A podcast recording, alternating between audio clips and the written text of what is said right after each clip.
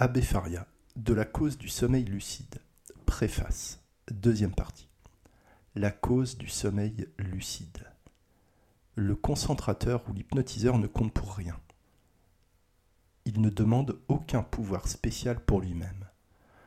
Le concentré ou l'hypnotisé est le seul agent actif. Ouvrez les guillemets.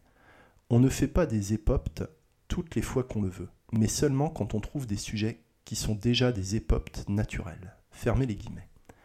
Pour démontrer que le concentrateur ne compte que comme cause occasionnelle, il dit Ouvrez les guillemets. Je montrais dans mes séances même des enfants qui endormaient de grandes personnes à la simple présentation de la main. Fermez les guillemets. D'après Faria, tous les phénomènes du sommeil lucide sont dus à des causes naturelles. Ils s'opèrent dans l'esprit du sujet hypnotisé, sans aucune influence divine ou maligne. Ouvrez les guillemets. Rien de ce que développe le sommeil lucide ne sort de la circonscription de la nature. Nous ferons voir qu'il n'y a rien à dépasser les bornes de la raison humaine, et que tout y est concevable, pour peu que l'homme veuille s'adonner de bonne foi à la recherche de la vérité. Fermez les guillemets. Faria défie tous les magnétiseurs de l'univers d'endormir quelqu'un qui n'a pas des dispositions requises ou des causes prédisposantes. La liquidité du sang et l'impressionnabilité psychique. En confirmation de son idée sur la liquidité du sang, Faria observe, ouvre les guillemets, L'expérience m'a fait voir que l'extraction d'une certaine dose de ce fluide rendait épopte dans 24 heures ceux qui n'y avaient aucune disposition antérieure. La liquidité dans le sang contribue non seulement à la profondeur du sommeil, mais aussi à sa promptitude. Fermez les guillemets.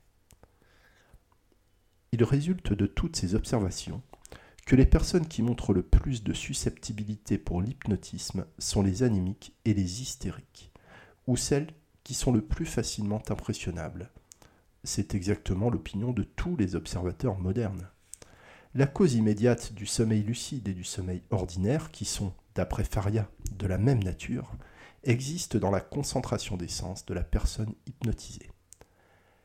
C'est-à-dire que pour la suggestion, il faut du recueillement mental et du calme psychique. Ouvre les guillemets. On ne s'endort pas tant que l'esprit est occupé, soit par l'agitation du sang, soit par des inquiétudes ou par des soucis. Fermez les guillemets. La suggestion, ou l'ordre des concentrateurs, n'est donc, d'après Faria, qu'une cause occasionnelle et non efficiente, c'est-à-dire, ouvrez les guillemets, une cause qui engage la cause réelle est précise à se mettre en action pour produire l'effet qui lui est propre et naturel, mais qui lui est insuffisante à le produire par elle-même. Fermez les guillemets. Elle forme seulement la base occasionnelle de tous les procédés employés pour causer le sommeil lucide, et de tous les phénomènes observés pendant cette condition. La concentration occasionnelle, ou le sommeil lucide provoqué, ouvrez les guillemets, est une abstraction des sens provoquée au gré et à volonté avec la restriction de la liberté interne, mais en raison d'un motif fourni par une influence externe, fermez les guillemets, c'est-à-dire par la suggestion. Faria est le premier à étudier la suggestion en hypnotisme d'une manière vraiment originale. Ouvrez les guillemets, les époptes disposent à l'ordre des concentrateurs de tous les organes externes ou internes au gré de leurs désirs de sorte que ceux-ci les assujettissent à recevoir les impressions voulues indépendamment de toute action sensible des objets analogues et à exciter dans l'âme les idées correspondantes. Fermez les guillemets. Dans la distraction profonde qui suit la concentration occasionnelle, le concentrateur seul reste présent au souvenir des époptes, c'est-à-dire les somnambules deviennent étrangers non seulement à ceux qui les entourent, mais aussi quelquefois même à leur propre existence. Ils sont sourds à toute voix étrangère, à moins que quelqu'un, par la célébrité de son nom et de ses actions dans la carrière du sommeil lucide, n'ait frappé leur esprit d'une admiration du moins égale à celle dont ils sont pénétrés par leur propre concentrateur. Pendant le sommeil lucide, les somnambules développent l'initiation mixte et la lucidité, c'est-à-dire l'exaltation des sens spéciaux et des facultés intellectuelles. Les procédés employés pour provoquer le sommeil lucide. Mesmer magnétisait ses malades ou, directement par des passes ou indirectement, soit par son valet toucheur, soit par son baquet et ses baguettes. Soit finalement par un arbre qu'il avait magnétisé sur le boulevard Saint-Martin. La base de son système, qu'on peut dénommer physique, consiste dans la communication du fluide magnétique aux personnes qui en manquent. C'est le magnétiseur qui dispense ce fluide, de la même manière que le pharmacien les médicaments. Il va sans dire que Mesmer lui-même est ce grand dispensateur, puis Ségur avait abandonné le baquet et les baguettes de son maître, mais il avait entière confiance dans les passes et dans les arbres magnétisés, auxquels il ajoutait un nouvel élément, la volonté externe. Après sa découverte du somnambulisme provoqué, comme l'affluence des malades était énorme, il magnétisa en 1784 un vieil orme dans sa terre de Busancy, près de Soissons. Ouvrez les guillemets. Mon arbre, dit-il, est le meilleur baquet possible. Il n'y a pas une feuille qui ne communique la santé. Il n'est pas nécessaire que je touche tout le monde. Un regard, un geste, ma volonté, c'en est assez. Selon lui, le magnétisme animal existe parce qu'il existe. Depuis vingt ans, je n'en ai pas appris davantage. Fermez les guillemets. Et Deleuze, le disciple le plus distingué de Puységur, considère aussi les arbres magnétisés comme préférables au baquet. Il conseille d'employer au besoin d'abord le magnétisme à grand courant par les passes, et une fois que le rapport entre le magnétiseur et le patient est bien établi, il considère comme, utile, comme inutile l'attouchement. Leur méthode est une combinaison du procédé physique avec la volonté externe. Les procédés employés par Faria pour causer le sommeil lucide sont au nombre de trois. Sa première méthode est tout à fait différente de celle de tous ses contemporains. Après avoir choisi des sujets ayant des dispositions nécessaires, il les place commodément sur un siège, il leur dit de fermer les yeux, de concentrer leur attention et de penser au sommeil. Quand ils sont tranquilles et attendent le commandement, Faria dit Dormez. Et ils tombent en sommeil lucide.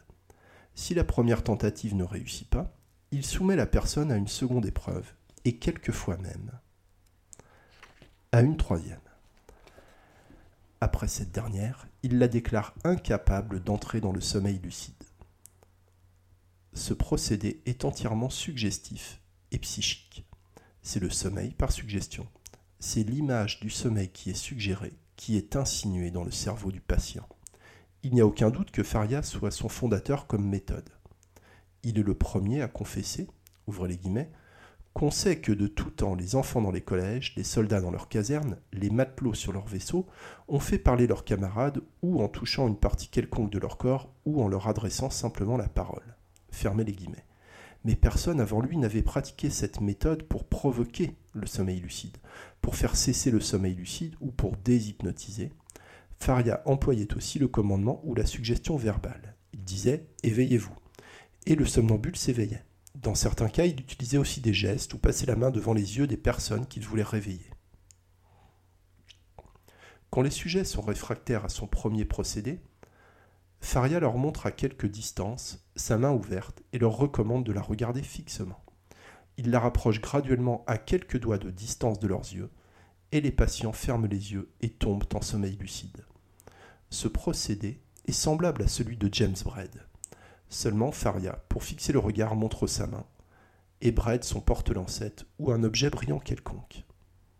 Dans ce procédé, l'élément psychique est combiné avec l'élément sensoriel, et il est différent que l'on montre la main ou un objet brillant. Le point essentiel est de fixer le regard. Ouvre les guillemets. On ne sait pas, dit Faria, de quels moyens se servaient les anciens pour provoquer le sommeil lucide. À regarder la fable du centaure Chiron, comme une allégorie qui trace ingénieusement la méthode d'endormir, il paraît que tous les procédés se trouvaient à la seule présentation d'une main. Fermez les guillemets. On voit que ce procédé dans son essence est très vieux. Si les deux procédés précédents ne produisaient pas les effets désirés, ouvrez les guillemets, je touche légèrement, dit Faria, les personnes aptes au sommet de la tête, aux deux coins du front, au nez sur la descente de l'os frontal, au diaphragme, au cœur, aux deux genoux et aux deux pieds. L'expérience m'a démontré qu'une légère pression sur ces parties provoque toujours une concentration suffisante à l'abstraction des sens. Pensez successivement dans les parties. Elles ne peuvent se défendre d'éprouver une sensation de frémissement. Fermez les guillemets. Pour Faria, les trois procédés, et même les autres, comme les arbres magnétisés, opèrent seulement par suggestion. Il demande, ouvrez les guillemets, quelles vertus ont donc les attouchements, la présentation et les frictions avec lesquelles les concentrateurs endorment leurs époptes? Le sommeil qui se développe chez les époptes à la présentation de la main de leur concentrateur n'est donc aussi qu'un effet de leur concentration occasionnelle. À la vue de cette action, les époptes voient ce qu'on exige d'eux, et ils se prêtent aussitôt aux moyens d'y satisfaire, et quelquefois même malgré eux, en raison de la force de la conviction intime. Fermez les guillemets et il confirme ses idées par l'observation suivante. Ouvre les guillemets. Nous avons placé des époptes sous des arbres en leur disant qu'ils avaient été touchés ou magnétisés sans qu'ils l'eussent été. Et les époptes ont dormi, et nous les avons placés sous d'autres qui avaient été touchés sans les avoir prévenus. Et ils n'ont pas éprouvé le plus léger symptôme de sommeil. Fermez les guillemets. Les symptômes du sommeil lucide. D'après Deleuze, les effets physiques produits par le magnétisme sont résumés de la manière suivante. Ouvrez les guillemets. Le somnambule a les yeux fermés et ne voit pas par les yeux, il n'entend point par les oreilles, mais il voit et entend mieux que l'homme éveillé. Il ne voit et n'entend que ceux avec lesquels il est en rapport. Il ne voit que ce qu'il regarde, et il ne regarde ordinairement que les objets sur lesquels on dirige son attention il est soumis à la volonté de son magnétiseur pour tout ce qui ne peut lui nuire, et pour tout ce qui ne contrarie point en lui les idées de justice et de vérité. Il sent la volonté de son magnétiseur, il aperçoit le fluide magnétique. Il voit, ou plutôt il sent l'intérieur de son corps et celui des autres, mais il n'y remarque ordinairement que les parties qui ne sont pas dans l'état naturel et qui troublent l'harmonie il retrouve dans sa mémoire le souvenir des choses qu'il avait oubliées pendant la veille. Il a des prévisions et des pressensations qui peuvent être erronées dans plusieurs circonstances et qui sont limitées dans leur étendue. Il s'énonce avec une facilité surprenante. Il n'est point exempt de vanité. Il se perfectionne de lui-même pendant un certain temps, s'il est conduit avec sagesse. Il s'égare s'il est mal dirigé. Lorsqu'il rentre dans l'état naturel, il perd absolument le souvenir de toutes les sensations et de toutes les idées qu'il a eues dans l'état du somnambulisme, tellement que ces deux états sont aussi étrangers l'un à l'autre que si le somnambule et l'homme éveillé étaient deux êtres différents. Les divers caractères que je viens d'assigner au somnambulisme se trouvent rarement réunis dans un même sujet. Le dernier seul est constant et distingue essentiellement le somnambulisme. Fermez les guillemets.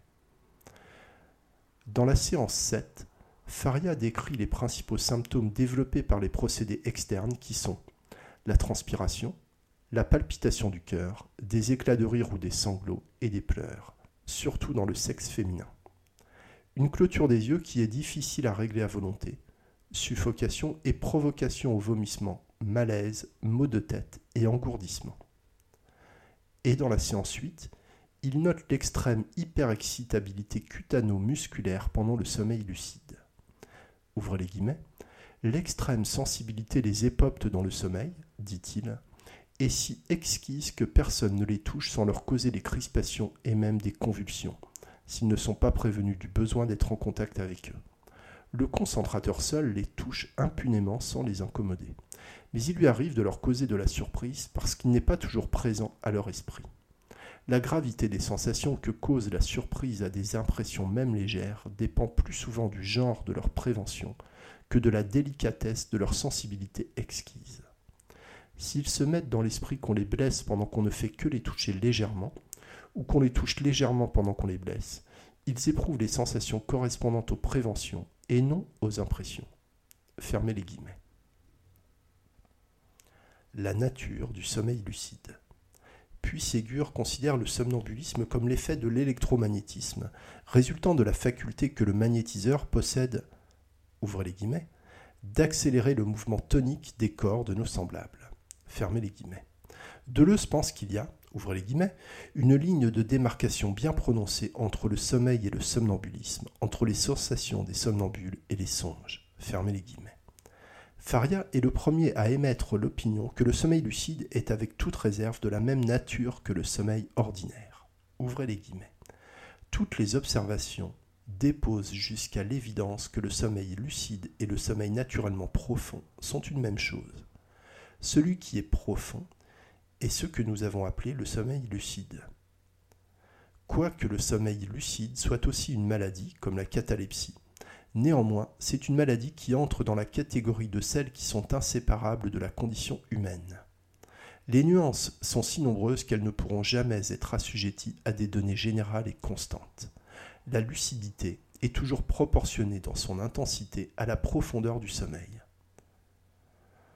Dans le plus simple, il y a, après le commandement, une espèce de voile épaisse sur l'esprit, un grand apesantissement des paupières. Fermez les guillemets et dans le plus profond, complète l'amnésie au réveil. La théorie du sommeil lucide. Mesmer, puis Ségur et Deleuze expliquent la théorie des phénomènes somnambuliques par le fluide magnétique. Par exemple, ouvrez les guillemets, la lumière frappe nos yeux et les nerfs dont la rétine est tapissée, en propageant jusqu'au cerveau l'ébranlement qu'ils ont reçu, y font naître la sensation de la clarté. Dans l'état de somnambulisme, l'impression est communiquée au cerveau par le fluide magnétique. Ce que je dis de la vue peut s'appliquer à l'ouïe. Fermez les guillemets. Faria est le premier qui formule une théorie psychologique pour expliquer les phénomènes du sommeil lucide, fondée sur les principes généraux de la philosophie scolastique. Voici un résumé de ces idées développées dans les séances 9, 10 et 11. l'homme est composé de deux substances, l'une matérielle et l'autre spirituelle. La dernière, ou l'âme, dans son état libre, jouit d'une intuition complète, c'est-à-dire dévoile le présent, le passé et le futur. Elle connaît toutes les vérités, mais quand elle s'unit avec le corps, elle ne peut pas connaître les vérités. Sinon, par l'essence du corps, et partant, sa connaissance est bien limitée. Quand une personne entre dans l'état du sommeil lucide, l'âme, pour ainsi dire, se dégage à divers degrés, mais pas entièrement du corps, et jouit de l'intuition mixte, c'est-à-dire les idées peuvent être vraies ou fausses. Elle peut dévoiler aussi, dans certains cas très rares, le passé et le futur, mais ces idées sont toujours sujettes aux erreurs. De la même manière, l'âme, dans son état libre, jouit de la lucidité ou de la faculté de raisonnement parfait. Mais chez l'homme, elle est aussi mixte ou sujette aux erreurs. En un mot, le sommeil lucide place l'homme dans un état intermédiaire entre l'homme sensitif et le pur esprit. Faria attachait une grande importance à ces explications.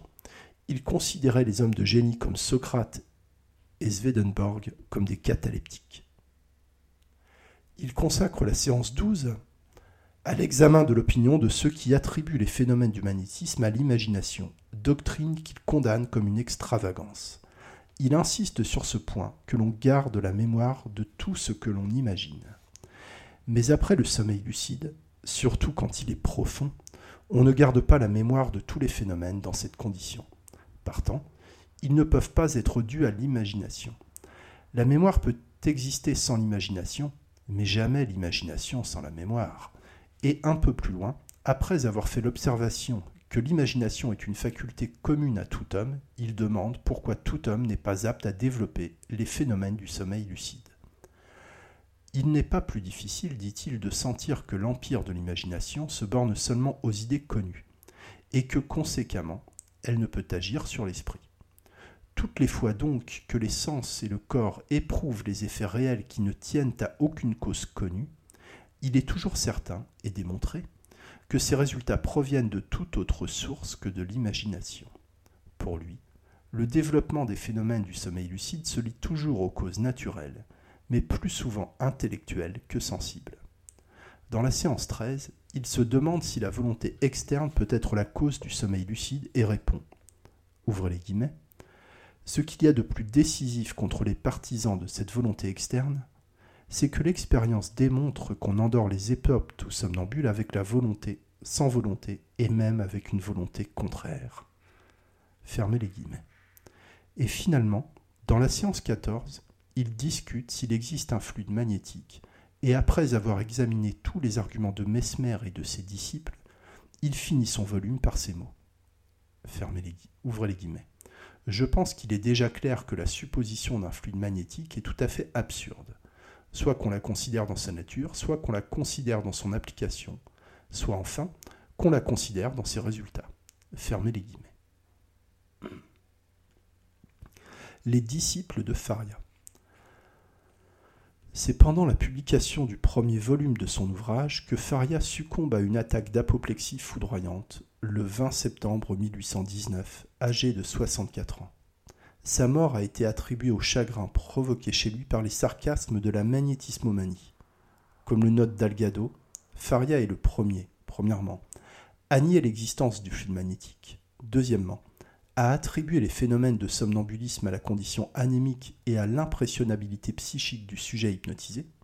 Troisièmement, à découvrir le procédé suggestif ou psychique pour provoquer le somnambulisme. Quatrièmement, à pratiquer le même procédé suggestif pour faire cesser l'état somnambulique et le dédoublement de la personnalité. Cinquièmement, à observer et décrire quelques symptômes nouveaux.